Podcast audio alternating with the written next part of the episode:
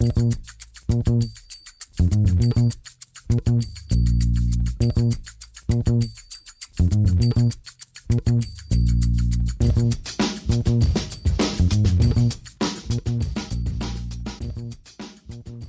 und herzlich willkommen zu Football Rausch. Mein Name ist Tim Rausch und an meiner Seite ist heute wie immer Rahman Ruppreil. Hallo Rahman. Hallo Tim. Ja, wir haben gerade schon eine halbe Stunde lang gequatscht, weil einfach sehr, sehr, sehr viel passiert ist in den letzten Tagen. Also es gab Verletzungen, es gab Vertragsverlängerungen, es gab Entlassungen, es gab Trades und wir wollen das jetzt alles der Reihe nach ganz entspannt aufarbeiten. Äh, ganz kurz bevor es losgeht, noch hier einmal die Erinnerung, wir werden unseren Upload-Plan ändern, wer es noch nicht mitbekommen hat. Ab Saisonbeginn werden wir montags morgens äh, uns um wahrscheinlich so halb sechs äh, hinsetzen, den Podcast aufnehmen und dann um halb sieben veröffentlichen, damit ihr schön morgens früh auf dem Weg zur Arbeit oder wohin auch immer direkt was zum Spieltag auf den Ohren habt. Und am Freitag werden wir dann noch uploaden und eine kleine Preview auf den kommenden Spieltag dann geben. Als kleines Experiment haben wir uns überlegt, das haben wir auch schon im letzten Podcast äh, mal aufgegriffen, dass wir bereits am kommenden, nee, warte mal, jetzt muss ich hier wieder alles Ja, richtig sagen, ja, am kommenden Freitag, und zwar am, nicht am 4.9., sondern am 11.9. ganz früh aufnehmen. Äh, und da dann schon über das, über das Eröffnungsspiel sprechen. Also Texans Chiefs werden wir uns angucken, danach hinsetzen, Podcast aufnehmen, veröffentlichen. Dann ist der freitags morgens am 11.9. gegen 6 oder 7 Uhr morgens bei euch in der Spotify oder iTunes Inbox. Äh, wenn ihr natürlich dann uns überall da abonniert habt, dann verpasst ihr die Folge auf keinen Fall. Ist das alles Ja, richtig? ja, ja, ja. Der Tim, der Tim müsst ihr euch vorstellen, hat mir eben gesagt, ja, er muss sich jetzt einen Kalender aufrufen, weil er kommt da immer durcheinander und auf einmal struggelt er trotz Kalender. Es war dann im Endeffekt alles richtig. Also es ist mittlerweile auch relativ einfach, weil die NFL-Saison ist ja nur noch eine Woche entfernt. Also nächste Woche geht es ja schon los. Logischerweise nehmen wir dann nächsten Freitag auf, weil es Donnerstag losgeht, Donnerstagnacht auf Freitag. Und genau, sonst hast du ja alles gesagt. Ja, und dann äh, heute steht auch einiges wieder auf dem Programm. Und zwar reden wir über den Zerfall der Jaguars, wenn der überhaupt noch mehr zerfallen kann, als ohnehin schon zerfallen ist. Weil die haben. Liebe Grüße an Jax Elite. Ja, die, die haben uns echt lieb. Ähm, die Instagram-Seite. Äh, dann, weil die haben äh, Yannick Ngakwe getradet, getradet, getradet, ähm, Leonard Fournette entlassen. Dann sprechen wir über die Saints, die mit Elvin Kamara gestern ein bisschen für Aufsehen gesorgt haben, weil es da angeblich, äh, ja, weil Elvin Kamara auf einmal angeblich zu haben war für einen Trade. Dann Derwin James Verletzung, ganz, ganz bitter, beleuchten wir auch ganz kurz. Joe Mixon hat einen neuen Vertrag bekommen und zwar auch nicht zu knapp. Und die New York Giants haben sich Logan Ryan, einen der besseren Free Agents, die noch auf dem Markt waren, gesichert. Das wird heute alles besprochen und wenn das fertig ist, dann kommen wir noch zu euren Fragen, die ihr uns bei Instagram unter Footballrausch geschrieben habt. So. Ach, weißt du, eine Sache noch. Ähm, folgt uns am besten zum Saisonstart auf Twitter, wenn ihr uns da nicht folgt, unter @footballrausch, weil da werden Rahman und ich äh, ganz eifrig in die Tasten hauen, wenn da die Spiele beginnen und ja, werden da schon so während des Spiels ein bisschen drüber, drüber diskutieren mit euch. Ja, also Das gerne war's. bei, bei, gerne bei Twitter und, äh, und Instagram und so weiter auf allen Plattformen folgen. Dann, damit helft ihr uns natürlich und damit können wir auch viel besser interagieren. Ja, dann lass uns doch jetzt mal anfangen mit den Jacksonville Jaguars. Die hatten 2017 ein echt gutes Team, waren im AFC Championship Game gegen die Patriots, haben das ganz knapp verloren und seitdem geht es ja wirklich mal komplett bergab. Dann hatten sie äh, 2017 im Draft an vierter Stelle, noch vor Patrick Mahomes, noch vor Deshaun Watson, noch vor Marshawn Lattimore, noch vor Christian McCaffrey und ich könnte jetzt noch so weitermachen. Leonard Fournette gewählt und ihn jetzt einfach mal entlassen, obwohl er noch ein Jahr Vertrag hatte. Ähm, war das jetzt für dich überraschend? Ja, irgendwie schon. Also, ich meine, ein Trade stand schon lange im Raum. Aber eigentlich war das nach dem Draft so ein bisschen Geschichte, weil sie konnten, sie wollten für den abgelaufenen Draft eben äh, einen Pick generieren, haben sie nicht bekommen, keiner wollte ihm irgendwas geben. Deswegen dachte ich, jetzt gehen sie halt mit ihm in die Saison, weil er kriegt halt 4 Millionen, also er hätte 4 Millionen Dollar verdient. Und das ist jetzt nicht mega viel. Die Jaguars haben, brauchen sich um Cap-Sorgen gar nicht kümmern. Sie haben ja eh alles abgegeben. Äh, da gehst du halt mit dem in die Saison. Also was spricht dagegen? Außer halt eben interne Differenzen. Äh, Fournette wurde schon in den letzten Jahren häufiger mal suspendiert, weil er sich ja, Disziplinlosigkeiten geleistet hat. Man weiß ja nie genau Bescheid, das wird nicht kommuniziert, aber da hat es halt schon ein bisschen geknistert. Und das ist halt der einzige Grund, warum die jetzt im negativen Sinne. Ja, im negativen Sinne. Ähm, also no love is in the air. ja, ähm, natürlich im negativen Sinne. Und das ist der einzige Grund, warum die ihn jetzt entlässt. Sportlich macht das jetzt nicht so viel Sinn. Ja, ich finde es tatsächlich auch nicht nachvollziehbar, weil äh, klar, Leonard Fournette finde ich ist tatsächlich ausnahmsweise, ich bin kein Fan. Also das, das, das gibt es ja wirklich nicht oft, dass ich äh, nicht, nicht ein Fan eines Spielers bin, aber ich bin tatsächlich kein großer Leonard Fournette-Fan. Äh, warum bin ich kein großer Leonard Fournette-Fan? Danke, dass du fragst, Rahman. Ähm, es ist so. Ja, also das ist die Frage, die Frage beantwortet sich für mich von selbst. Also wer Leonard Fournette hat Football spielen sehen, der ist kein schlechter Running Back. Aber der gibt mir nicht diesen Aha-Moment, diesen, diese Faszination, ah, ich habe Bock, Leonard Fournette äh, zuzuschauen, wie ich äh, gerne Christian McCaffrey oder Alvin Kamara auf dem Footballfeld sehe oder Saquon Barkley oder Ezekiel Elliott, da kann ich jetzt noch weiter die Namen runterrattern. Der hat für mich dieses, dieses Moment nicht. Das, das Ding bei Leonard Fournette ist, was man ihm natürlich zugutehalten muss, er hat letztes Jahr verdammt viel gespielt. Also ich glaube so ungefähr 90% aller Snaps, das ist für einen Running Back sehr, sehr viel, da hat er durch, durchgehalten aber dadurch hat er auch extrem infl inflatierte, ist das das richtige Wort? Inflationär.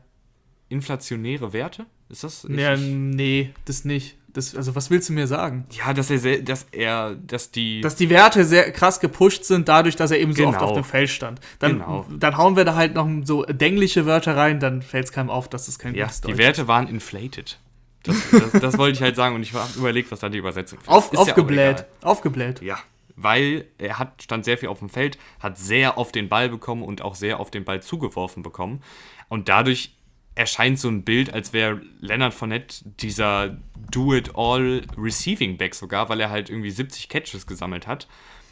Das ist aber nicht der Fall. Leonard Fournette ist kein guter Receiving Back. Der kann dir nicht wie ein Austin Eckler, wie ein Christian McCaffrey, wie ein Alvin Kamara wirklich gute Routen aus dem Backfield laufen, dass er halt äh, weiß ich nicht, 20 Yards das Feld herunter den Ball fängt, sondern der, den hat Gardner Minshew halt tausendmal angeworfen, weil Gardner Minshew schnell unter Druck war und dann einfach kurz hier fünf Yards neben ihm stand halt von nett, hier hast du den Ball, mach was draus.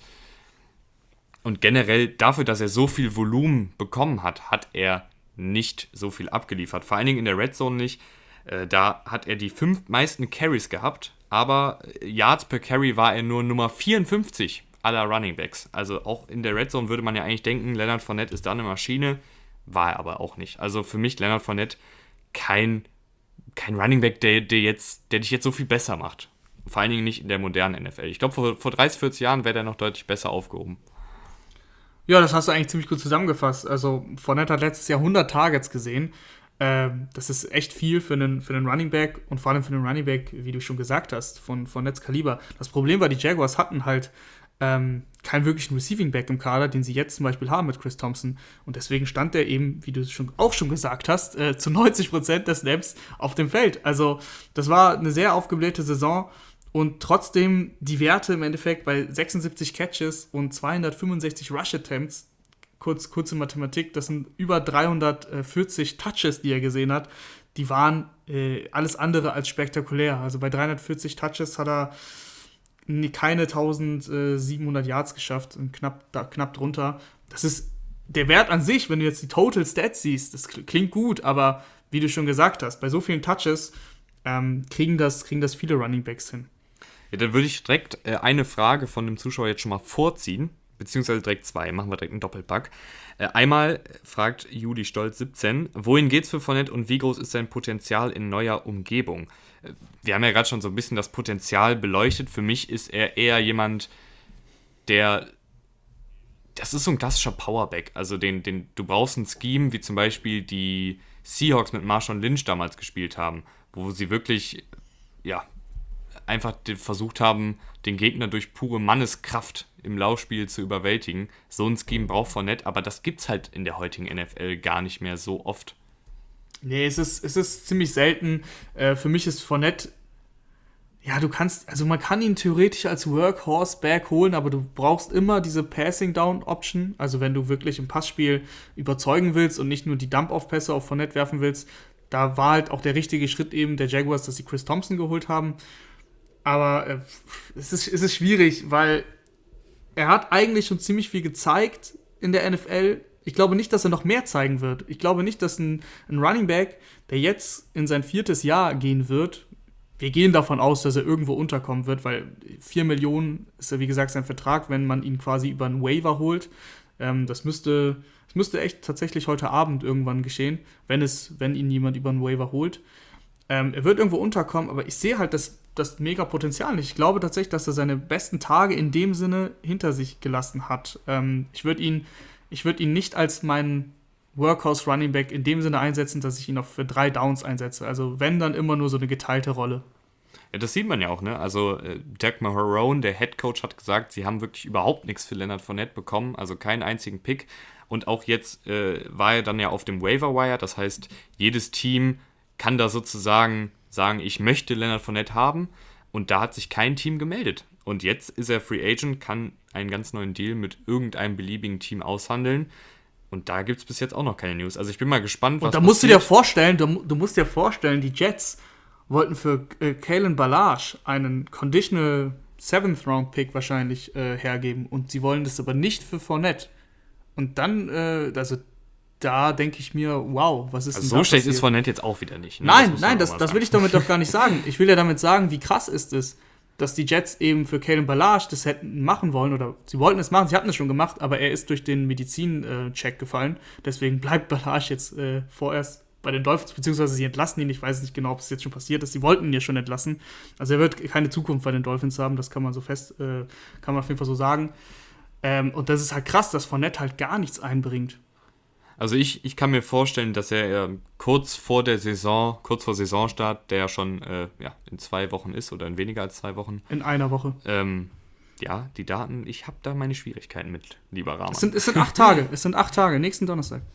Ja, stimmt, in acht Tagen. Also ich kann mir vorstellen, dass er dann irgendwie so Mittwoch oder Dienstag vor Saisonstart irgendwo unterschreibt für einen ganz, ganz spottbilligen Deal und also glaubst du nicht, dass, das, will, dass er glaubst dass er du nicht, kann. dass ein Team auf dem Waiver Wire zuschlägt? Nee, es ist ja schon durch. Ist, ist es durch? Ja, und das hat kein Team hat da gesagt, ich will den auf dem Ja, weil ich habe gerade noch gesagt, dass ich glaube, dass er, ich dachte, das wäre heute Abend. Nee, nee, es ist durch. Es ist durch. Okay, dann vertraue ich dir. Dann habe ich äh, eben Mist erzählt, einfach ignorieren. Äh, ja, das ist, das überrascht mich wirklich. Also das überrascht mich wirklich, dass kein Team da auf dem Waiver Wire zugeschlagen hat, weil klar, 4 Millionen ist jetzt auch nicht mega wenig für, für einen Running Back, aber es ist jetzt auch nicht die Welt. Und ähm, es gibt schon Teams, wo ich sagen würde, ja, da hilft dir ja weiter. Also zum Beispiel die Chiefs, ähm, die haben Clyde Edwards Hilaire, aber dahinter kommt halt nicht viel. So, und dann, wenn du da einen Fournette hast, den du zumindest bei First Down mal laufen lässt, du musst ihm ja keine krasse Rolle geben. Ne? Aber da würde, würde dir halt schon weiterhelfen. Und die Chiefs haben 9 Millionen Cap Space, können sich den leisten. Äh, aber, aber krass, ja, okay, dann, dann bin ich bei dir. Dann wird er wahrscheinlich kurz vor Saisonbeginn irgendwo unterkommen. Ja, dann, dann die zweite Frage.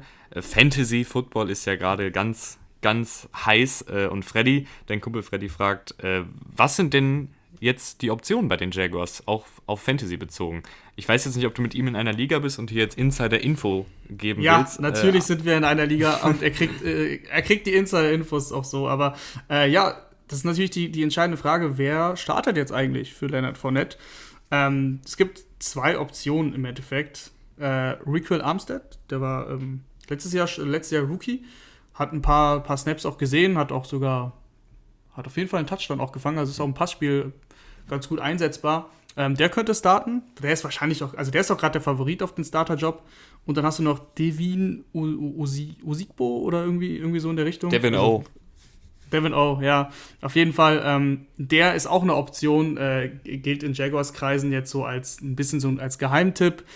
Ähm, einer von den beiden wird es im Endeffekt für Fantasy sein. Chris Thompson äh, ist auch eine sehr, sehr gute Rolle, äh, eine Rolle, sage ich, ähm, ein sehr, sehr guter Spieler, den du, den du holen kannst für Fantasy, vor allem in den späten Runden, weil in einem PPR-System, wo man einen Punkt für einen gefangenen Ball bekommt, ja, da ist ein Chris Thompson ganz gut, weil der bei jedem Third Down drauf sein wird. Der wird immer bei Passing-Situationen drauf sein und die Jaguars werden häufig zurückliegen. Ähm, da würden uns, glaube ich, auch die, die, die Fans äh, von Jacks Elite zustimmen. Das heißt, Chris Thompson wird schon häufig auf dem Feld stehen und der wird einfach viele, viele. Ich meine, äh, hier, Fournette hat 76 Bälle gefangen. Thompson fängt, sage ich, mindestens 60. Ja, und also, vor allen also, Dingen Chris Thompson find, Rätsel. Nee, jetzt, jetzt, jetzt, jetzt sprechen wir uns die ganze Zeit rein. Nee, was ich noch sagen wollte, äh, der ist, glaube ich, tatsächlich im Endeffekt fast die beste Option, aber für so Goal-Line-Carries und so weiter, Rickwell Armstead oder Devin Osigbo. Chris Thompson finde ich für Fantasy da eigentlich tatsächlich am besten, weil er ähm, zusammen schon mit dem Offensivkoordinator Jay Gruden, der früher der Head Coach des Washington Football Teams war, ähm, da war, hat, war Thompson auch die ganze Zeit bei den Washington Redskins, die ja damals noch Redskins hießen. Ja. Ähm, und deshalb, da, da ist eine, eine gewisse, in Anführungsstrichen, Beziehung da. Also Jay Gruden weiß, was, was Chris Thompson für ein Spielertyp ist, hat den auch schon damals bei, bei Washington sehr oft genutzt in Passsituationen. Ganz klassisches Deadline von Chris Thompson ist irgendwie zwei Rushes für sieben Yards, aber fünf gefangene Pässe für 50 Yards. Das ist so eine typische Chris Thompsons Deadline die jetzt für den normalen Fan nicht interessant ist, aber der Fantasy-Fan, der weiß, die 5 Catches und die 50 Receiving Yards, die geben mir 10 Punkte. Ähm, die nehme ich mit und das heißt, ich glaube, Chris Thompson könnte eine ganz gute Option werden, wenn man knapp besetzt ist auf Running Back. Ja, auf jeden Fall. Ähm, wir, müssen, wir müssen noch über, über den GM der Jaguars reden. Tatsächlich ganz kurz noch letzter, letzter kleiner Hot Take. Ich glaube, mhm. dass Gardner Minshew den Ryan Fitzpatrick macht und am Ende der Saison die meisten Rushing Yards hat bei den Jaguars. Das finde ich ein geil, ist ein geiler Hot Take. Ja, danke. Gefällt mir. nee, äh, worüber ich noch mit dir reden wollte, ist Dave Caldwell, der GM der Jaguars. Ähm, seit 2013 ist er da und seine Draft-Picks in der ersten Runde waren Luke Jockel, Offensive Tackle, Blake Bortles, Dante Fowler, Jalen Ramsey, Leonard Fournette, Taven Bryan und eben Josh Allen im letzten Jahr. Ähm, Luke Jockel, keine Ahnung, wo der ist, sage ich ganz offen. Ich glaube, dass er nicht mehr in der NFL ist. Äh, Blake Bortles ist tatsächlich Free Agent und das war ja, das war ja ein Desaster mit Blake Bortles. Also sie haben ja auch Leonard Fournette nur gedraftet wegen Blake Bortles, um ihn zu entlasten und haben, haben gedacht, okay, Blake Bortles kann uns in den Super Bowl führen, äh, beziehungsweise kann uns sogar zum Titel führen und haben dafür auf Deshaun Watson oder Mahomes verzichtet. Das ist ja schon, das, das darf man sich eigentlich nicht so äh, vor Augen halten, weil das ist einfach erschreckend. Ähm, äh, Luke Jockel ist übrigens seit 2017 nicht mehr in der NFL. Genau, deswegen, äh, ich, ich habe ich hab da jetzt wirklich mich aus dem Fenster gelehnt und einfach gesagt, dass der, dass der nicht mehr in der NFL ist. Ich wusste es nicht, weil der Name, sorry, 2013, Luke Jockel, sagt mir halt nichts mehr. Ähm, Jalen Ramsey ist natürlich ein guter Pick an sich gewesen, aber den haben sie halt auch nicht mehr. Dante Fowler ist ja auch weg. Äh, Fournette ist jetzt entlassen worden. Taven Bryan, da ist der Durchbruch noch nicht erfolgt. Äh, wurde 2018 gedraftet. Und Josh Allen war tatsächlich ein guter Pick bisher, also letzte echt gut gespielt. Aber du siehst es ja schon, ne? Warum, also Doug Marone ist schon echt. Äh, du hast auch noch Spieler wie Allen Robinson hast du abgegeben bzw. genau, ja. ziehen lassen. Du hast ähm, Yannick Ngakwe, Yannick Ngakwe. Da kommen wir gleich nochmal zu. Genau, also die Picks sind nicht immer schlecht gewesen, aber im Endeffekt sind diese Spieler alle weg oder nie, was ist nie was aus denen geworden. Ähm, wie kann es sein, dass so jemand noch seinen Job hat? Also Doug Marone auch seit der 2017er Saison, wo sie ja fast in den Super Bowl gekommen sind, danach ist das ja erschreckend. Also der hat sich ja dann auch mit offen mit Jane Ramsey auf dem, auf dem Spielfeld gezofft und so weiter ich denke mir, wow, warum halten die eigentlich noch an den fest? Boah, ja, was, was, viele, was viele sagen, ist, dass dieses ganze Arbeitsklima bei den Jaguars, also was viele ehemalige Spieler sagen, ganz, ganz katastrophal ist. Also ob es jetzt der, der Owner ist, ob es jetzt der General Manager ist oder ob es auch äh, die Coaches sind, alles scheint da echt ein bisschen schief zu laufen. Was wohl auch an Tom Coughlin lag, der ja mittlerweile weg ist, der President, glaube ich, war. Ja. Ähm, den haben sie dann entlassen, aber ansonsten haben sie halt weitestgehend an ihren Leuten festgehalten. Ähm, ja, finde ich, find ich fraglich zumindest. Aber kommen wir doch, kommen wir doch zu Yannick Ngakwe. Wir haben es Der wollte auch weg. Der wollte, der wollte, also der wollte wirklich, der hatte wirklich gar keinen Bock mehr. Nee, der hatte gar keinen Bock mehr und da haben wir uns ja auch weit aus dem Fenster gelehnt. Dass, äh, ich zumindest, ich habe gesagt, dass er kein Spiel für die Jaguars dieses Jahr machen wird. Es ist äh, Gott sei Dank so passiert. Ähm, er wurde getradet zu den Minnesota Vikings für einen Zweitrunden-Pick ähm, und einen Conditional Fünftrunden-Pick, oder? Ja, einen Fünftrunden-Pick, der, wenn Yannick Ngakwe den Pro Bowl erreicht, in einen Viertrunden-Pick umgewandelt wird und wenn er den Pro Bowl erreicht und die Vikings den Super Bowl gewinnen, dann kriegen die äh, Jaguars einen Zweitrunden-Pick und einen Drittrunden-Pick. Ich glaube, das wäre dann aber auch ein Preis, den die Jaguars-Fans gerne bezahlen würden. Äh, die, die Vikings-Fans gerne bezahlen würden. Definitiv. Ähm, ja, ich, find, ich bin ehrlich gesagt froh, dass es vorbei ist. Ich bin äh, ein Fan von Yannick Ngakwe, ist echt ein cooler Pass-Rusher, sehr, sehr athletisch, hat ein paar coole Moves drauf. Äh, ich bin froh, dass, der, dass ich den nächstes Jahr sehen kann. Dann bei den Vikings. Die Vikings, da hatten wir jetzt noch beim, bei der Power Ranking Folge drüber geredet, so Pass Rush ähm, neben Daniel Hunter, die Frage ist jetzt gelöst. Yannick Ngakwe und Daniel Hunter bilden jetzt echt ein richtig cooles Edge-Duo. Ja, und ich finde, da kann man sich eigentlich nur drauf freuen. Es ist im Endeffekt für beide Seiten gut gelaufen. Auch wenn die Vikings perspektivisch gesehen ähm, vielleicht Probleme mit Cap Space bekommen können.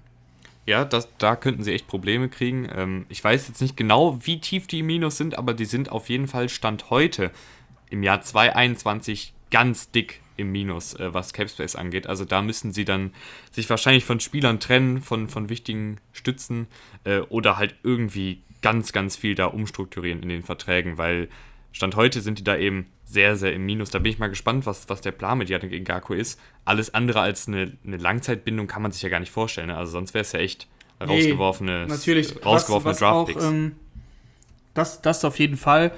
Äh, was auch krass ist, äh, wie sehr Yannick Ngakwe wirklich da weg wollte. Der hat nämlich jetzt auf den Franchise-Tag verzichtet. Der Vertrag wurde umstrukturiert.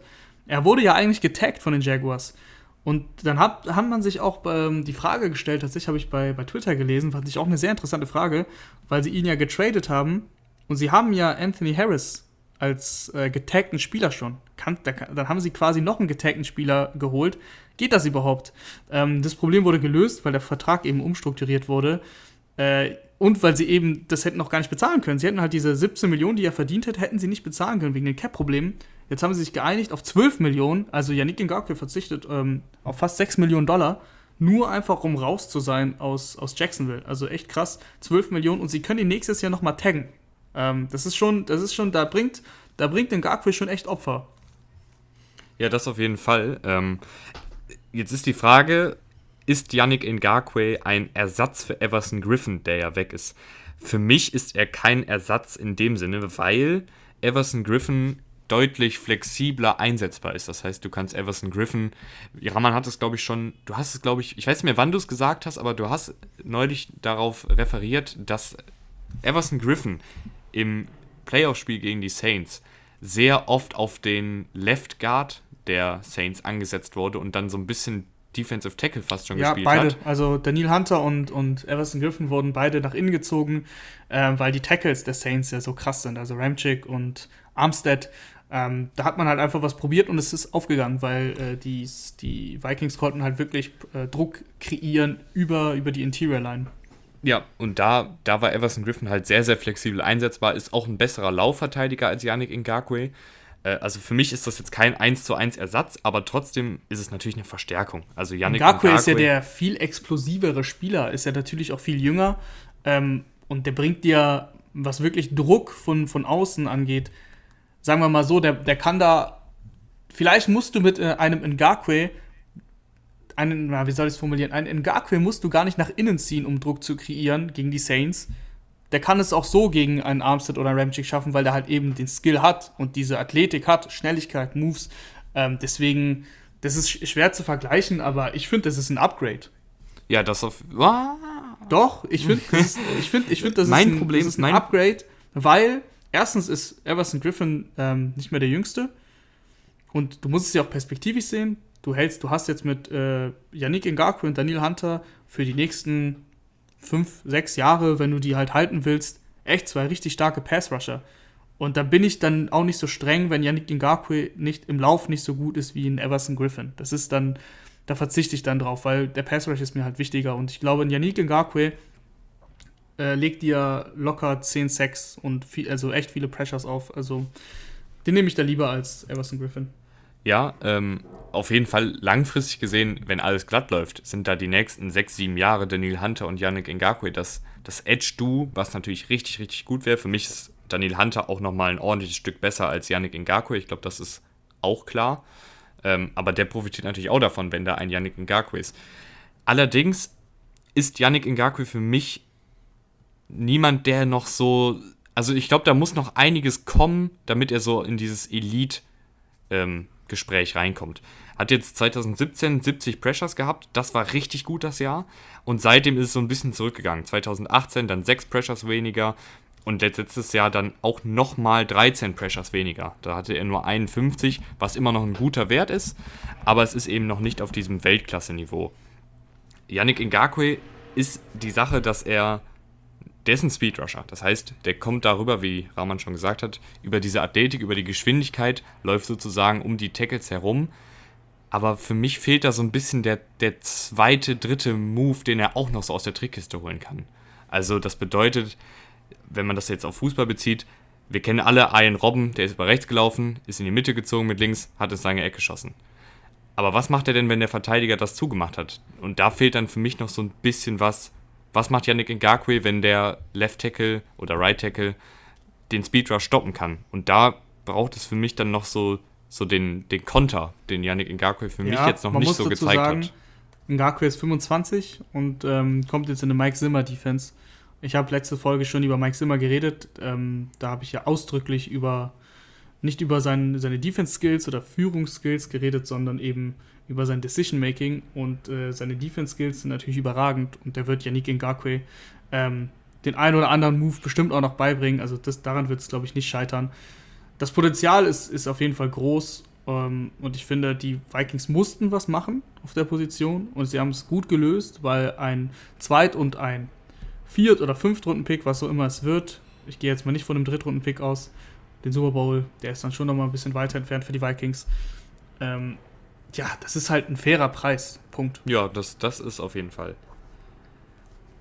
Ähm, weil, äh, wie, wie, du auch sagst, ich finde zum Beispiel, von vielen wurde ja Ifeadi Odinikbo, Defensive End der Vikings, als so ein Breakout-Kandidat gehandelt, weil er letztes Jahr 7 Sex in einer sehr limitierten Rolle hatte. Aber ich glaube, gerade das ist nämlich die große Stärke dass du dann jemanden wie Odinikbo noch von der Bank bringen kannst, beziehungsweise nur in gewissen Situationen mal aufs Feld stellen kannst. So bleibt er immer frisch und muss nicht, weiß ich nicht, 800 Snaps in der Defensive spielen, sondern kann 300, 400 Snaps spielen, ist immer frisch und bringt dir dann ab und an mal eben einen Sack, aber muss halt nicht diese Vollzeit-Starterrolle übernehmen. Deswegen finde ich, das ist auch ein guter Move. Du hast jetzt drei, also du hast einen richtig guten Edge Rusher, du hast einen guten Edge Rusher und du hast einen Odenigbo, der dir ab und an auch mal Druck auf den Quarterback bringen kann. Und das finde ich ist eine ganz gute Kombi und auch ein Erfolg für äh, ein Rezept für Erfolg, weil mehr Pass Rush hilft auch gerade den jüngeren Cornerbacks, von denen die Vikings ja sehr viele haben. Ähm, weil je schneller du zum Quarterback gelangst, desto besser, weil da muss der Quarterback den Ball schneller loswerden. Da müssen die Cornerbacks nicht so lange decken. Das hilft gerade eben den jungen Cornerbacks, weil die Vikings wahrscheinlich mit entweder zwei Rookies oder einem Rookie und einem Second-Year-Spieler spielen müssen. Das ist auch sehr gut. Also insgesamt würde ich sagen, für beide Seiten tatsächlich ein guter Move, weil die Jaguars, da war klar, dass sie ihn abgeben müssen und dafür haben sie, finde ich, noch ganz gute Picks bekommen. Ja, auf jeden Fall. Gut, dann wäre das Thema geklärt. Äh, wir machen weiter mit Elvin Kamara. Das, das, kam, das kam echt überraschend. Gestern Abend auf einmal die Meldung, The Saints are open to trading Elvin Kamara. Und da war ich erstmal ein bisschen geschockt, dass die den einfach so abgeben wollen. Ja, so komplett aus dem Nichts kam es nicht tatsächlich, weil ein paar Tage vorher war die Meldung, dass Camara drei Tage nicht beim Training war, unentschuldigt, und dass er wohl eben mehr Geld will. Deswegen die Meldung gab es schon und dann kam gestern eben diese Meldung, die du gerade vorgelesen hast oder die du noch auswendig kennst, ähm, wie auch immer. Deswegen hat es mich nicht so krass überrascht, aber äh, das ist schon, das wäre schon auf jeden Fall mega krass. Ich meine, im Endeffekt jetzt so ein paar Minuten später hat sich das so ein bisschen dann äh, relativiert. Da hat sich Ian Rappaport noch zu Wort gemeldet und hat mal reingehört und dann, er hat Alvin Kamara gefragt und seinen Agenten und beide haben ihm klar gesagt, du, wir haben nie einen Trade äh, gefordert. wir wollen, also, also was heißt wir, Alvin Kamara will bei den, bei den Saints bleiben. Und äh, wir sind immer noch arbeiten daran, dass wir eben eine Verlängerung, also eine Vertragsverlängerung aushandeln. Mehr ist nicht. Und er kommt auch heute, heute soll er wieder zum Training kommen, hat er gesagt. Also von daher hat sich das relativiert. Aber im Endeffekt bleibt die Meldung, dass die Saints bei dem richtigen Angebot, das ist natürlich die Frage, was ist das richtige Angebot für Alvin Kamara, ähm, ja, bereit sind, ihn zu traden, weil sie halt auch massive Cap-Probleme haben und aktuell ist es schwierig, ähm, wie sie eben Kamara bezahlen sollen. Ja, ähm, ich glaube tatsächlich, die Saints sind ja nicht doof. Äh, ich bin tatsächlich kein Saints-Fan, aber man muss das Front Office da echt loben. Die sind nicht doof. Und ich glaube, die haben das auch so ein bisschen gemacht.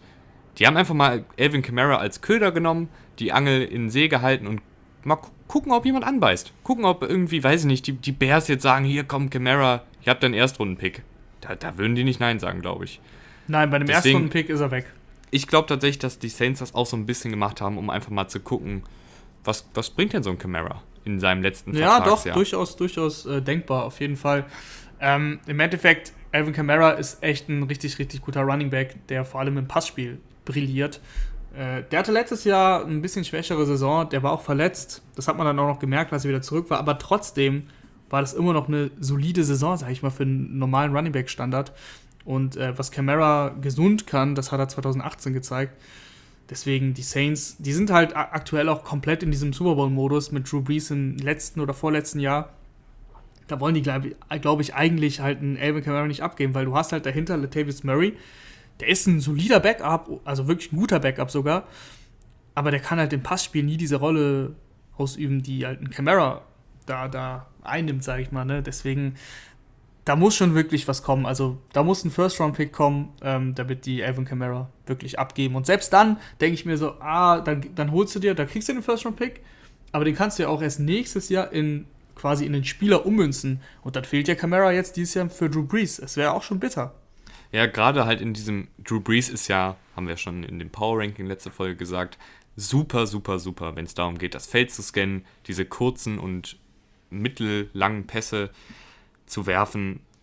Und da ist Camara halt super, ne? Also gerade auf diesen Option Routes, wo Camara die Möglichkeit hat, ich laufe jetzt nach rechts oder nach links zum Beispiel, je nachdem, wie der Linebacker sich positioniert. Und Drew Brees findet den natürlich dann. Und ein Latavius Murray, bei aller Liebe, der kann das nicht. Also der hat da nicht äh, die, die Hüften, sag ich mal, ähm, um da diese schnellen Cuts zu machen. Und auch nicht die Beweglichkeit. Also da ist Camara, der wäre schon ein Verlust für die Saints. Und ich, ich fände es Ja, tatsächlich auf auch jeden nicht Fall. so schlau, weil ich glaube, das mindert die Super Bowl-Chancen zumindest ein wenig. Ich fände es auch nicht schlau. Ich fände es wirklich nicht schlau, wenn die Saints ihn abgeben. Ein First-Round-Pick klingt erstmal echt ähm, nach einem wirklich guten Preis. Also wenn du einen First-Round-Pick angeboten bekommst, dann denkst du darüber nach. Aber wenn du das halt weiterspinnst, wie ich eben schon gemacht habe, dann denkst du, okay, Drew Brees verlieren wir aber in zwei Jahren. Klar, wir haben Jameis Winston dahinter. Jameis, die Legende. Aber ähm, ja, ob du jetzt mit James Winston dann den Super Bowl gewinnen kannst, so wie mit Drew Brees, das ist halt schwierig. Schwieriger auf jeden Fall. Und dann willst du lieber Camara jetzt noch für das eine oder für die zwei Jahre behalten. Die Frage ist, wie du es machst, weil Capspace ist ein Problem. Die sind, glaube ich, aktuell fürs nächste Jahr schon auch minus 40 Millionen, habe ich geles- gelesen. Ähm, sowas in der Richtung. Also die müssen auf jeden Fall auch was machen. Ja, ganz kurz das Stat, weil ich den hier gerade noch auf habe und lustig finde, weil du den bestimmt auch sehr amüsant findest. Elvin Kamara hatte letztes Jahr zur Saisonhälfte bei fast der Hälfte aller Touches ein Forced Missed Tackle. Das heißt, wenn er den Ball gefangen oder gelaufen hat, war zu 40 Prozent, weil 0,39 Missed Tackles Forced per Touch, war zu 40 Prozent die Wahrscheinlichkeit, dass er einen Gegner jetzt aussteigen lässt. Bei Sony Michel war es in derselben Michel. Zeitraum Oh nein. war die Wahrscheinlichkeit, Oh nein. dass Sony Michel bei einem seiner Touches einen Gegner aussteigen lässt. warte, warte, warte. Ich, ich will tippen. Ich will tippen. 40% bei Camara, also 39. Ähm, 1,3. Nee, 5%. Ah, Eine, einer immerhin, da ich- 5%. Da mache ich ihn schlechter, als er ist. Nee, Moment. Was hast du denn gesagt? Ich habe 1,3% gesagt. Also, das, ist ja, also das ist ja schon fast eine Frechheit. Ja, da sieht Nee, man, was, was ich von Sony Michel halte. ähm, Na gut, du hast gerade damit- 5% gesagt, das war jetzt nicht so weit weg. von 40%? Nee, nee, warte mal ganz kurz, damit wir uns verstehen. Du hast gesagt, 40% war es bei Camara. dass Ja. er einen Gegner aussteigen lässt. Dann hast du gefragt, was es, es bei Michel ist. Und ich habe meine Antwort war 1,3 Prozent. Ja, aber die Aber- Antwort ist 5%. Also bei 5% Ja, und das ist von ja- Michels da- und das- Touches lässt er einen Gegner aussteigen. Genau, genau. Und jetzt 5% und 1,3 ist ja jetzt nicht so weit weg. Nee, nee, aber das ist schon, also das ist der schlechteste Wert bei 5%. Okay, Also der es- schlechteste es- Wert aller Running Backs letztes Jahr. Und Camara Okay. eben bei 40% seiner Touches hat er einen Gegenspieler aussteigen lassen letztes Jahr zur Saisonhälfte. Ähm, das ist halt sehr, sehr gut. Das war auch der beste Wert der Liga. Ähm, also, Camara sehr, sehr explosiv, vor allen Dingen nach dem Catch. Wir kennen alle die Highlights, wo er da irgendwie ja immer so seine Balance hält und dann drei, vier Spieler noch an ihm abprallen. Und dafür, dass er so, dass er eher so schmächtig wirkt, ist er echt kräftig. Also der kann wirklich auch mal einen Stiffarm verpassen, der kann auch mal sich von einem Tackle, einen Tackle brechen und nicht nur ausweichen, sondern brechen. Ähm, das äh, unterschätzt man. Genau. Und ähm, was wollte ich. Ach so, genau. Der, einzige Kritikpunkt, den ich an dem Front Office der Saints dann jetzt habe, ist tatsächlich, dass sie Taysom Hill sehr, sehr viel Kohle bezahlt haben. Also Taysom Hill kriegt ja kommende Saison, beziehungsweise hat ähm, 16 Millionen bekommen von den Saints. Das ist eine ganze Stange Geld.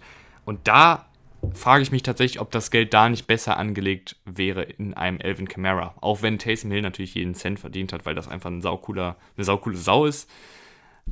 Aber Kamara ist halt wertvoller für das Team. Ja, wir haben ja schon das Taysom Hill-Ding hatten wir ja schon ähm, in der Folge besprochen. Also das ist schon länger her, aber das war schon echt ein wilder Deal für deinen. Es ist nicht mal dein Backup-Quarterback. Es ist ja so deine, wie soll man sagen? Ja, ich will jetzt nicht das Wort nennen, Allzweckwaffe, aber es ist im Endeffekt. Oder nee, du sagst ja immer Schweizer Taschenmesser. Ähm, Im Endeffekt ist es aber genau das, was er macht. Aber ist er dann so viel? Also er kriegt halt so 10 bis 15 Offensive Snaps pro Spiel. Ist er dann so viel Geld wert? Und er spielt ja nicht Quarterback, sondern er spielt im Endeffekt eine Mischung aus Wide Receiver, ähm, Tight End, Running Back. Und ja, er wird als Quarterback aufgestellt, aber Taysom Hill hat in seiner Karriere, wie viele Pässe hat er geworfen? 15 bis 20, irgendwie sowas, also nicht viele. Ähm, deswegen denke ich mir, warum bezahlst du den aber dann so, so krass? Ja, also da, da vielleicht ein bisschen übertrieben, tief in die Geldbörse getrieben, äh, getrieben, gegriffen. Ähm, aber Taysom Hill hat das Geld natürlich verdient, da müssen wir jetzt nicht nochmal drüber sprechen. Das ist halt eine. Sagen wir mal so, wir, wir, gönnen, wir gönnen es ihm. Wir gönnen Wir es ihm gönnen es wirklich. Macht ja auch Spaß, ihm zuzugucken. Aber da wäre eben das Geld dann ein bisschen besser angelegt in zum Beispiel einem Alvin Kamara.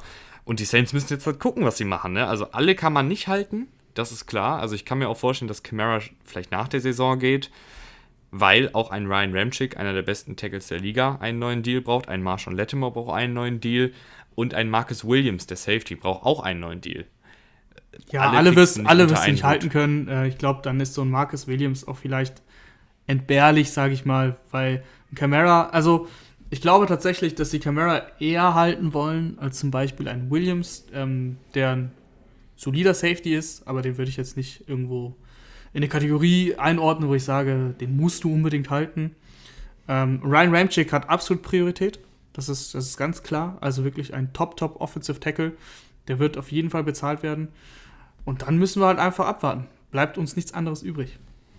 Ja, leider müssen wir auch abwarten auf ein Comeback von Derwin James. Äh, der wurde ja tatsächlich auch von mir, ich habe ja schon so ein bisschen geliebäugelt, Derwin James Defensive Player of the Year Kandidat, weil er einfach so eine absolute Maschine ist, aber jetzt leider die ganze Saison verpassen wird. Das ist natürlich total bitter.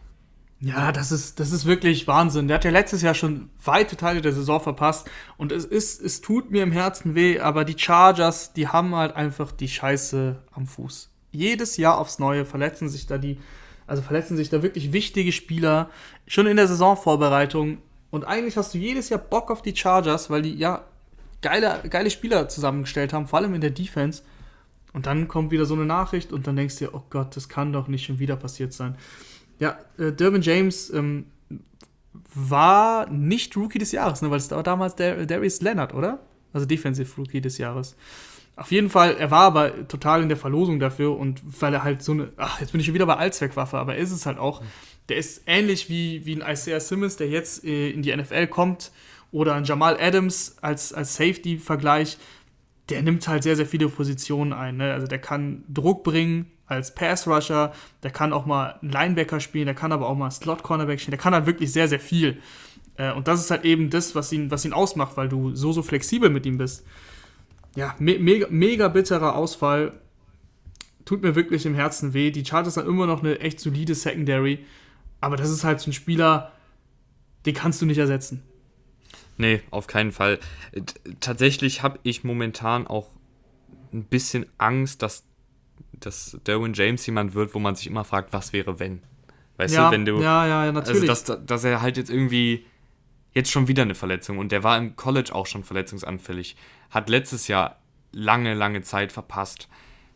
Ich bete einfach darum, dass es, dass es nicht ein Was wäre, wenn bei Derwin James wird, weil er ist so ein unfassbar guter Safety. Also ich könnte, hätte mir echt vorstellen können, dass er nach der Saison der beste Safety der Liga ist, auch vor einem Jamal Adams.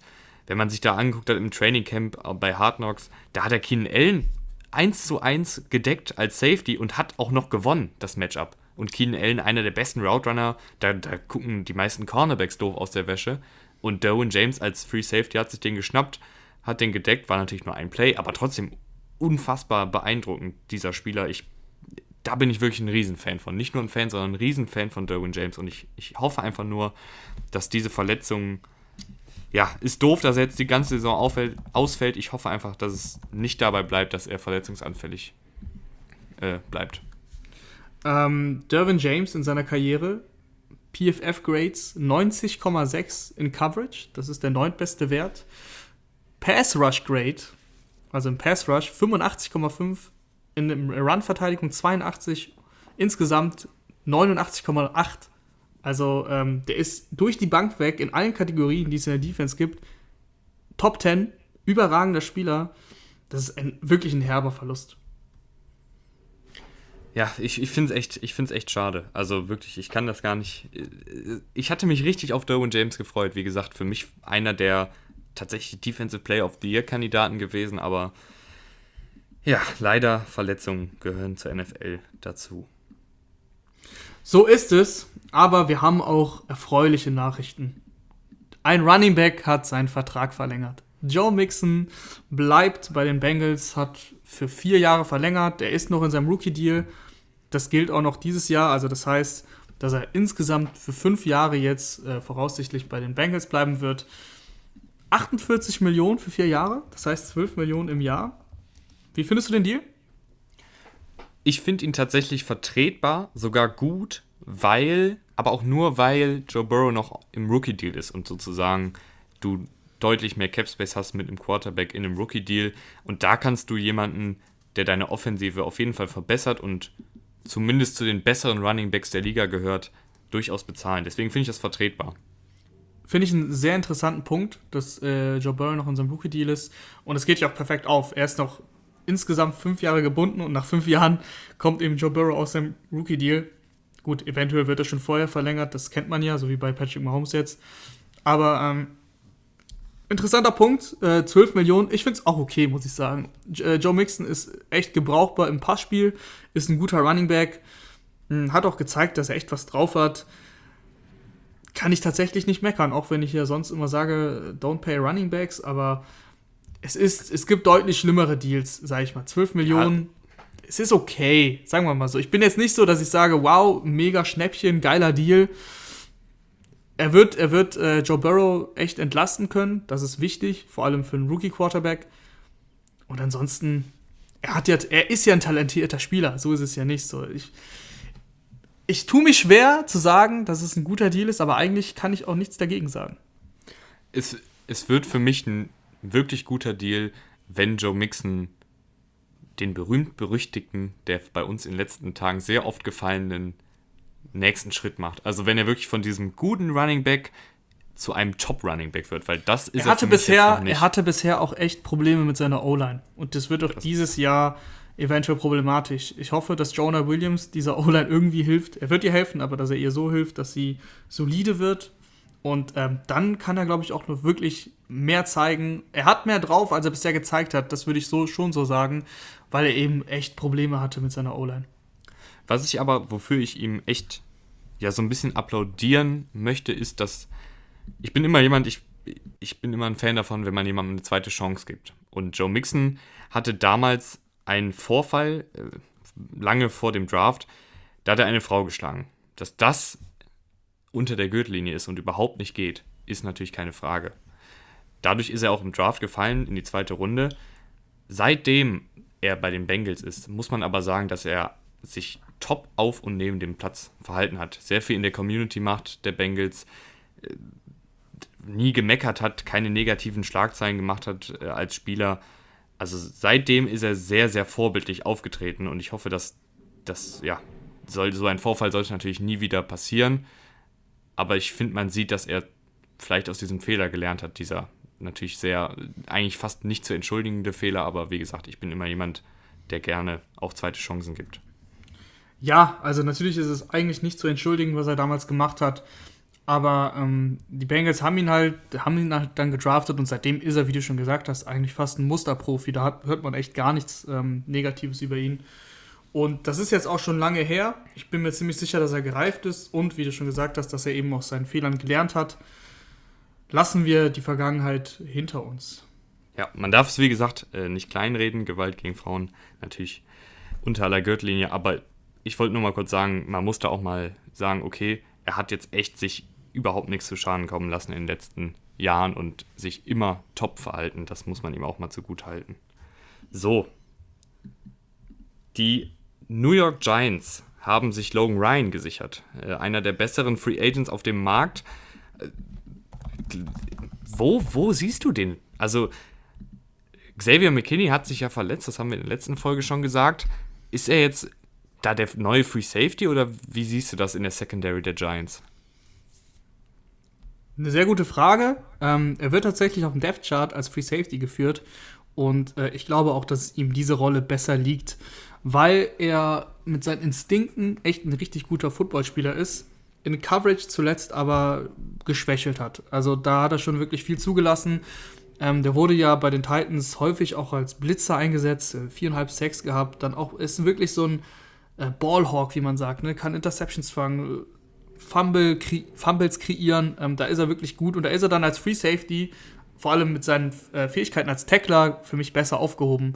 Die Giants äh, haben James Bradbury geholt, aber auf der anderen Seite ist eigentlich schon noch echt ein Loch, vor allem nach der Geschichte mit äh, DeAndre Baker, der ja dann entlassen wurde.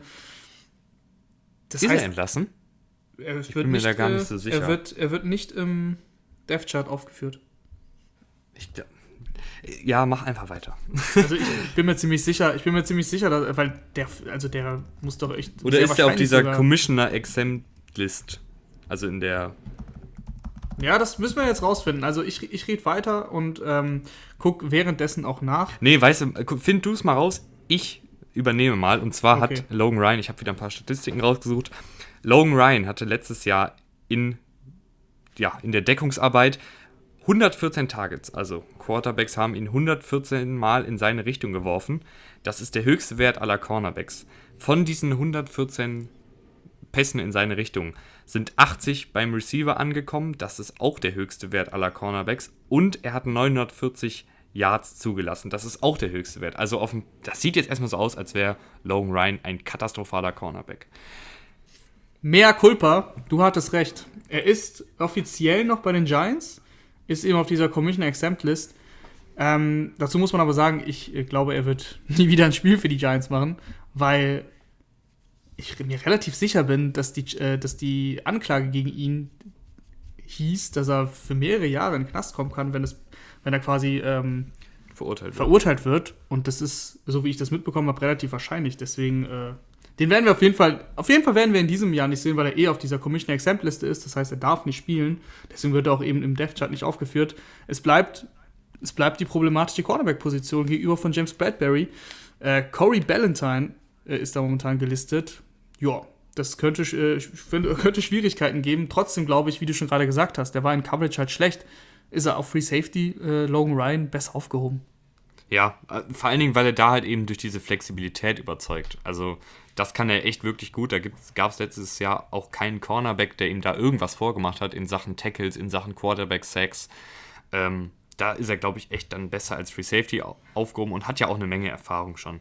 Ich bin mal gespannt. Ich glaube, was ich so gelesen habe, äh, Julian Love, der letztes Jahr Safety gespielt hat, kann da vielleicht als Cornerback starten. Ich fand, das war ein ganz, ganz guter Free Safety. Bin mal gespannt, ob er da jetzt den, den Wechsel zu Cornerback problemlos machen kann. Ist natürlich auch noch sehr jung, letztes Jahr erst gedraftet worden. Also die, die Cornerback-Position bleibt echt ein, die zweite Cornerback-Position bei den Giants bleibt echt ein Fragezeichen. Ich muss dazu sagen, Valentine, den ich eben genannt habe, der wurde ähm, 2019 in der sechsten Runde gedraftet. Also ja, Talent ähm, ist jetzt nicht das krasseste. Oh. Machen wir Dann weiter. Fragen, Frage. oder? Fragen. Ja. Fragerunde. QA mit den Football-Rauschern. Mhm.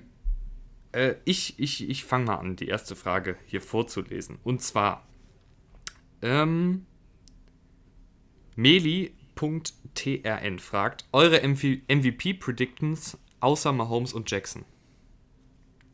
Ähm, Predictions meinst du? Ja, Predictions. ja, weil, ja, er hat eure MVP. Nein, nein, nein, nein, es, es, es klang. Ich, ich habe was anderes verstanden.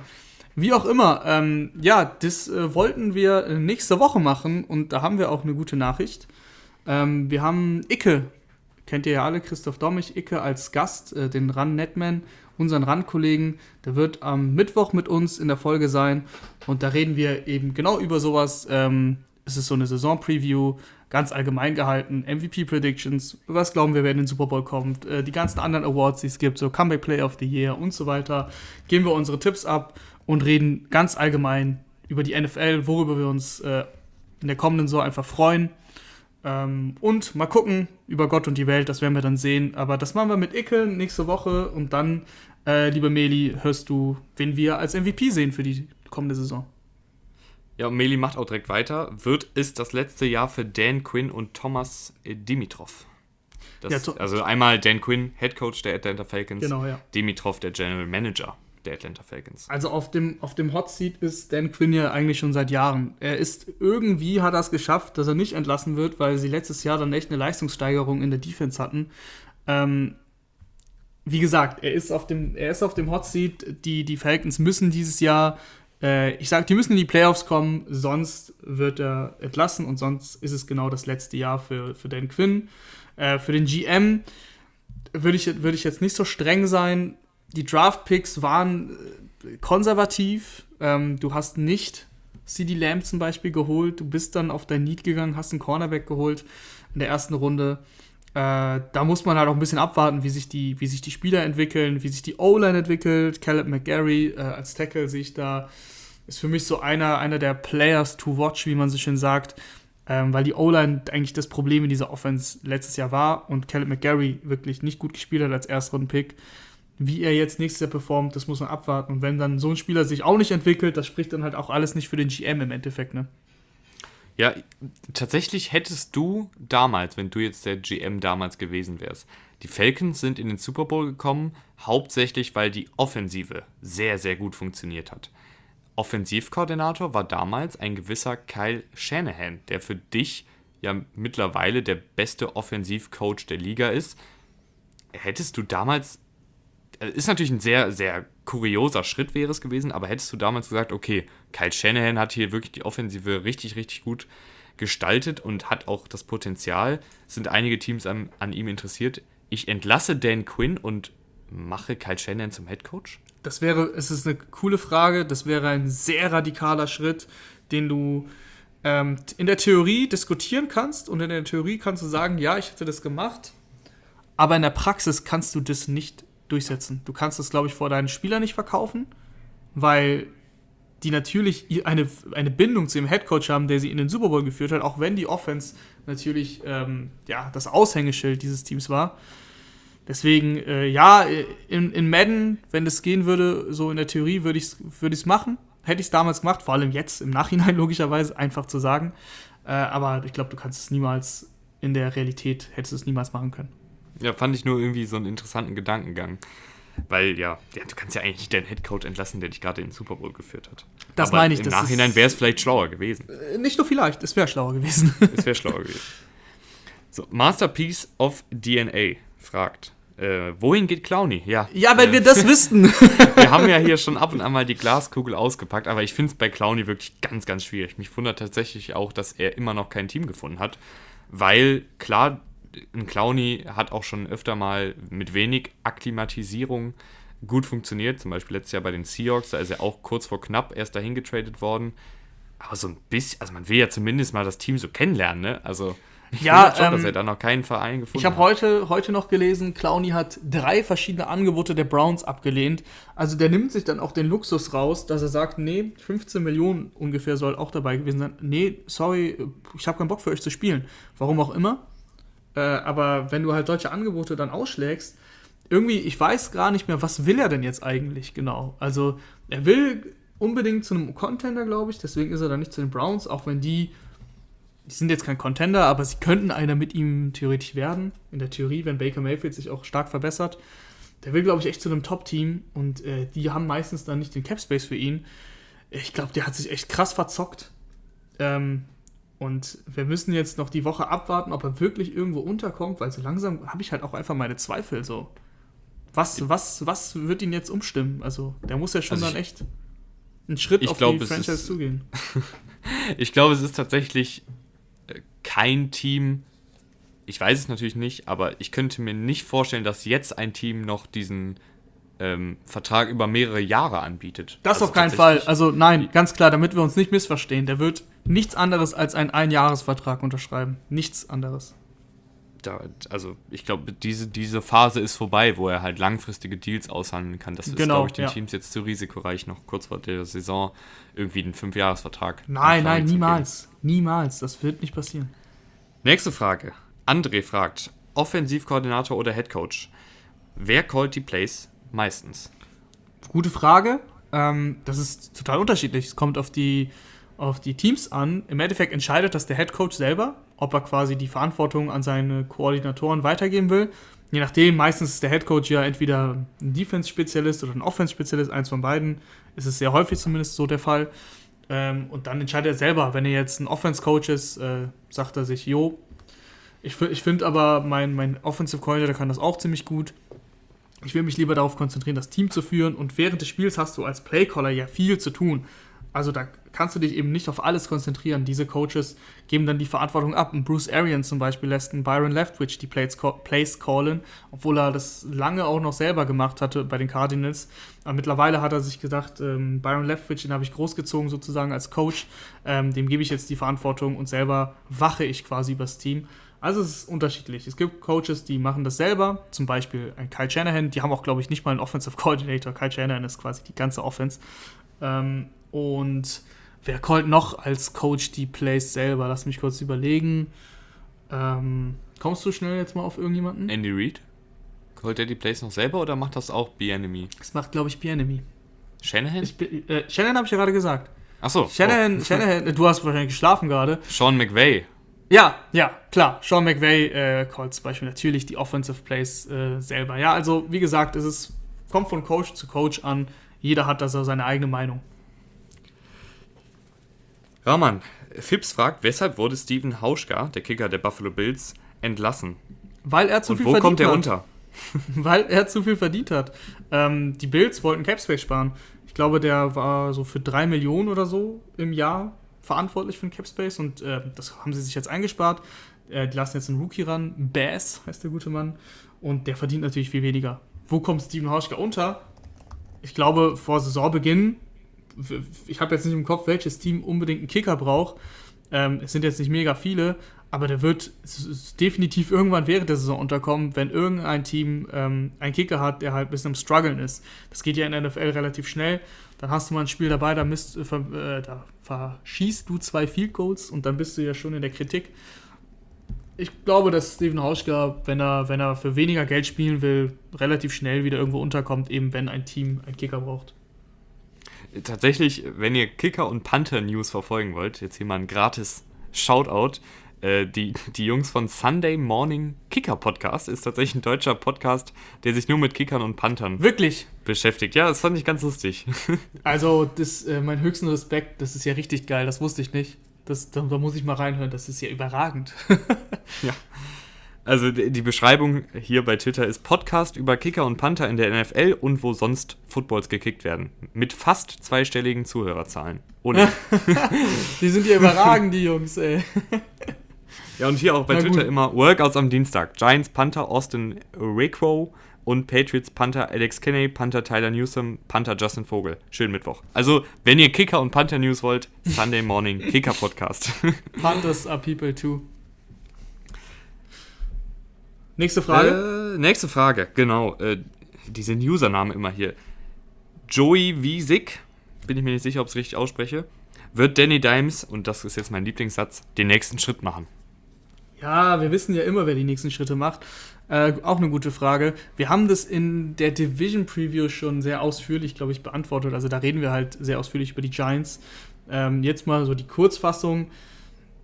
Er hat Potenzial gezeigt in der letzten Saison, vor allem gegen schlechte Defenses, hat er wirklich richtig gute Spiele gehabt. Ich erinnere mich da an ein Spiel gegen die Lions. Da hat er vier Touchdowns aufgelegt mit 300 Yards knapp. Äh, also der kann schon was, aber der hat auch wirklich klare Defizite aufgezeigt. Ob er die jetzt abstellen kann in die berühmte Glaskugel, können wir nicht gucken. Ich glaube, ich bin nicht so optimistisch wie viele andere, ähm, wie, wie, viele andere Experten. Ähm, aber Daniel Jones wird sich verbessern, da, das, davon gehe ich stark aus. Ob er jetzt die Giants zu einem Team machen kann, was jetzt nächstes Jahr um die Playoffs kämpft, das glaube ich nicht. Aber weil hier jetzt nur die Frage ist, macht er den nächsten Schritt? Ja, aber jetzt nicht äh, den Megaschritt wie ein Lamar Jackson oder ein Kyler macht Murray. keinen Dreisprung. Genau, Kyler Murray macht auch einen deutlich größeren Schritt als, als Daniel Jones.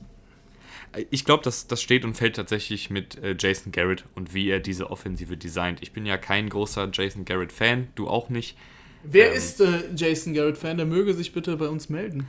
Ja, also da, das steht und fällt da eben damit, äh, kann Jason Garrett Daniel Jones in gute Matchups bringen. Also kann. Ich habe meine Jason Antwort Garrett übrigens gerade selbst gefunden. Äh, Eagles-Fans sind die größten Garrett-Fans. oh, sehr gut. Äh, nee, aber kann, kann er da irgendwie die Offensive so gestalten? Weil es sind ja ein paar gute Spieler da. Saquon Barkley, Evan Ingram, Golden Tate, Sterling Shepard, Darius Slayton. Das sind ja keine schlechten Spieler. Und jetzt gilt es eben, diese Spieler dann auch gut einsetzen zu können. Und wenn Jason Garrett da eben gute Plays reincallt, Daniel Jones möglichst das Leben einfach macht mit kurzen und mittleren Pässen, dann glaube ich, kann der nächste Schritt gemacht werden, ja. Dann gehen wir mal weiter. Ähm, K. Jochen fragt, oder beziehungsweise sagt, es ist seine Meinung. Ich bin der Meinung, jedes Team braucht einen Fullback, unabhängig vom System. Wie sehen wir das? Ja, wie sehen wir das, Tim? Ja, das ist natürlich sehr Oldschool-Football. Also ein Fullback ich bin immer ein Fan davon, den Ball 35 Mal zu laufen, auch wenn es natürlich analytisch gesehen nicht so effektiv ist. Ich mag einfach diesen Oldschool-Football noch so ein bisschen.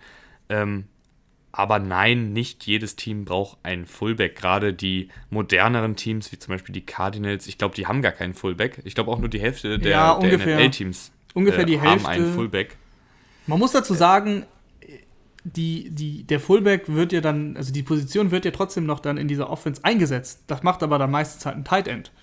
Ähm, ein sehr guter Blocking-Tight End zum Beispiel, der kann ja diese Rolle ausfüllen. Deswegen brauchst du nicht unbedingt nur einen reinen Fullback. Du, jedes Team hat auch gute Blocking-Tight Ends im Kader und da kann halt einer als Fullback spielen, wenn sie ihn halt brauchen. Deswegen, warum soll sich ein Team so darauf beschränken und einen Kaderplatz im Endeffekt wegnehmen von den 53, nur für einen Fullback, wenn sie ihn hier selten einsetzen. Und wenn sie ihn brauchen, ist es ja nicht so, dass sie keinen haben, dann setzen sie den Blocking Tight End ein und das läuft dann meistens auch ganz gut. Also ist natürlich nicht die Qualität, die dann ein Fullback hat, aber man braucht ihn ja selten. Zum Beispiel ähm, die 49ers mit Kyle Juszczyk, da würde ich schon sagen, dass die einen guten Fullback in diesem System brauchen, weil er eben auch äh, mal ab und an eine Passroute läuft, weil er eben gut blocken kann, weil er auch ab und an mal ganz selten selber läuft. Ähm, die brauchen einen Fullback, aber jetzt ein Team wie die Cardinals, das Talent von einem Kyle Juszczyk, Das Talent von Kyle Juszczyk gibt es halt auch nicht 32 Mal, weil dann gäbe es auch 32 Fullbacks in der Liga. So ist es halt einfach nicht. Ähm, ja, es gibt genug Fullbacks, die wirklich nur blocken können und dann sind sie halt ein bisschen verschwendet. Was halt auch daran liegt, dass es so wenige Fullbacks in der Liga gibt. Es gibt wenige Colleges, die auf einen Fullback setzen. Das heißt, du hast gar nicht jetzt im Draft irgendwie 35 Fullbacks, die sich melden und sagen, yo, hier, ich möchte, ich möchte Fullback in der NFL spielen, sondern im College, da hast du ganz wenige Fullbacks da halt, da spielen ich die meisten Teams. Ich glaube auch, dass diese Position mit, mit, der Zeit aussterben wird, dass immer häufiger Tight Ends äh, die Rolle ausfüllen, weil das ist ein sehr guter Punkt, den du da gerade, den du da gerade ähm, anmerkst. Woher soll denn das Talent nachkommen, wenn dann, wenn an den Colleges so gespielt wird, dass sie keinen Fullback haben? Also irgendwo muss das Talent herkommen. Wenn du in der Jugend bist, ähm, gibt es wenige, glaube ich, die sagen, ey, ich will Fullback spielen.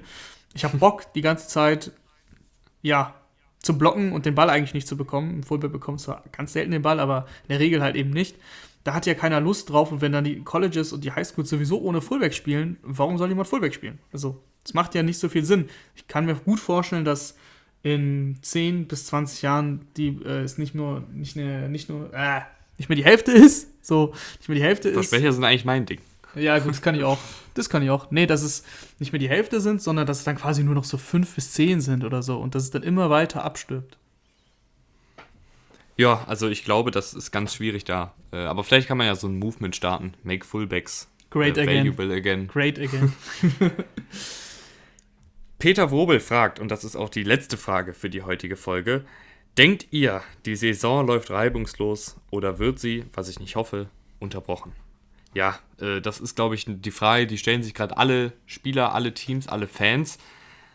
Und wir auch. Ich, ja, ich denke aber tatsächlich, dass das bisher echt gut läuft und auch besser, als ich gedacht hätte. Also die, die Corona-Regelung und die Tests, die sind bisher alle sehr, sehr gut gelaufen in den NFL-Teams. Es gab also glaube, es, es gab jetzt vier, es gab jetzt vier negat äh, positive Tests. Äh, die Meldung habe ich gestern gelesen, aber insgesamt, also vier für, bei Spielern. Davor gab es mal die Meldung, dass 32.000 Spieler waren es, glaube ich. Äh, nee, wie viel waren es? Es waren 23.000, glaube ich, irgendwie sowas. Ähm, Tests, die negativ waren. Also wirklich, da wurde kein Spieler positiv getestet. Jetzt gab es die ersten. Äh, ich glaube aber, dass es tatsächlich maximal zu einer Unterbrechung kommt. Abgebrochen wird sie auf keinen Fall die Saison, weil dafür steht einfach zu viel auf dem Spiel, finanziell gesehen. Ähm, und ich glaube auch, dass sie nicht unterbrochen wird, weil die Spieler ein Konzept erstellt haben, die Spieler, die Mannschaften ein Konzept erstellt haben und die sind gewappnet für diese Situation. Und es wird Corona-Ausfälle geben, aber das wird jetzt nicht so sein, ich hoffe es zumindest. Im Endeffekt ist das auch nur eine Einschätzung und ich kann es ja nicht sicher sagen. Ich glaube nicht, dass auf einmal ein Team 20 Corona-Fälle meldet und äh, dann quasi nicht antreten kann. Äh, ich hoffe, dass das nicht passiert und ich glaube auch, dass es nicht passiert. Und deswegen denke ich, dass es keine Unterbrechung gibt, aber sie wird auf jeden Fall nicht abgebrochen. Es ist auch nicht die Frage, ob sie abgebrochen wird. Ich sag's trotzdem.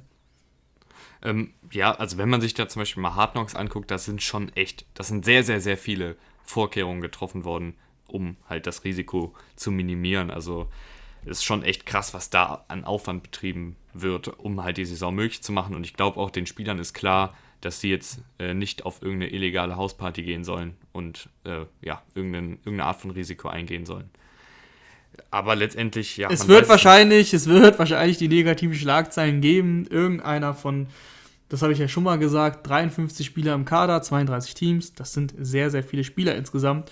Und wenn davon nur fünf so dumm sind und sowas machen, dann liest man es halt. Es wird vielleicht passieren, aber insgesamt wird es nicht für eine Unterbrechung äh, sorgen, hoffe ich. Ich hoffe, also das Einzige, worauf ich echt gespannt bin, ist, wenn zum Beispiel in den Playoffs dann irgendwie, ja, Tom Brady Corona hat, dann, dann brennt ja der Baum. Dann, ja, dann, dann brennt der Baum gucken. und dann ist es halt so. Dann, kann, dann kannst du nichts dagegen tun. Ich bin gespannt. Aber ich, ich muss sagen, so langsam braut sich bei mir auch die Vorfreude auf die Saison an. Also so langsam war, ist gut. Wir brabbeln, ja, hier in diesem, wir brabbeln in diesem Podcast seit fünf Monaten ohne, ohne Football. Und jetzt ja, geht's ich, endlich los. ja, ich, ich, ich war tatsächlich etwas. Ja, also ich war nicht so heiß bisher wie in den Jahren zuvor, weil man hatte halt immer so die Preseason, kein das Corona, stimmt, man, man musste sich keine Gedanken über irgendwas machen. Das stimmt. Aber auch selbst unter diesen Umständen momentan ich bin heiß. Ich bin heiß auf die Saison jetzt. Auf jeden das Fall. Das ist auch gut, weil die beginnt ja nach Tagen. Das weißt du jetzt, ne? Ja, wenn ich gerade hier in meinen Kalender richtig schaue. So, äh, in, in, am Samstag machen wir weiter mit der folgenden Folge, die den Titel tragen wird: äh, Rahman und Rauschs Raketen.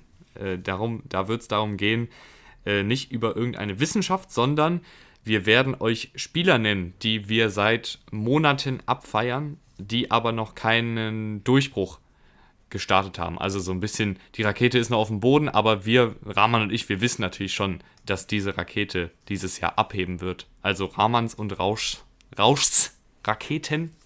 ähm, das ist ganz, ganz fieses Wort. Äh, aber für die Anafa, für meinen alten Lateinlehrer, musste ich es machen.